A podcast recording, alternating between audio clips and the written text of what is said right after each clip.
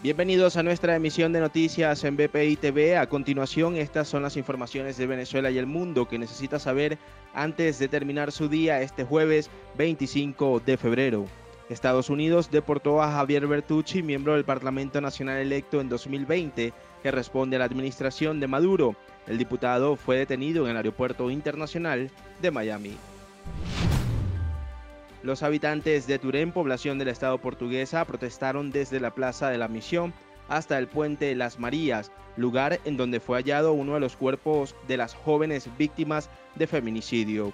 Durante el recorrido, los manifestantes exigieron justicia.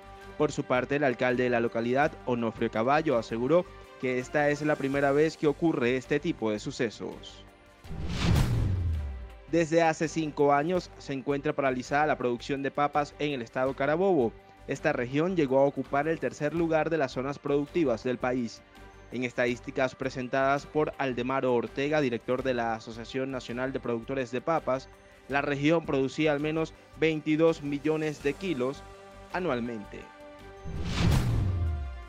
En Guárico, Rosángela Belisario, coordinadora del Banco de Sangre en el Hospital José Francisco Torrealba, aseguró que el número de donadores de sangre ha disminuido considerablemente. Indicó que esta situación se registra en todo el estado y puntualizó que una de las principales razones es debido a la mala alimentación. En Estados Unidos, la información fiscal de Donald Trump ya se encuentra en la oficina del fiscal de distrito en Manhattan, una vez que la Corte Suprema decidió no limitar el acceso a estos datos.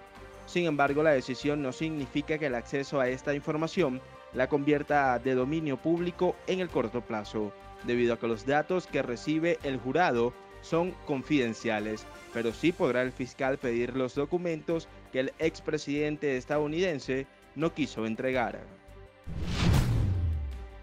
En Reino Unido, las autoridades sanitarias rebajaron en un escalón la alerta nacional por la COVID-19 del quinto al cuarto nivel a pesar de ser uno de los países europeos más afectados por la pandemia, con 122 mil muertos. La nación se encuentra en su tercer confinamiento desde que se descubrió una cepa en enero, pero aún así se espera que para el 8 de marzo inicie la reapertura de las escuelas y otros servicios.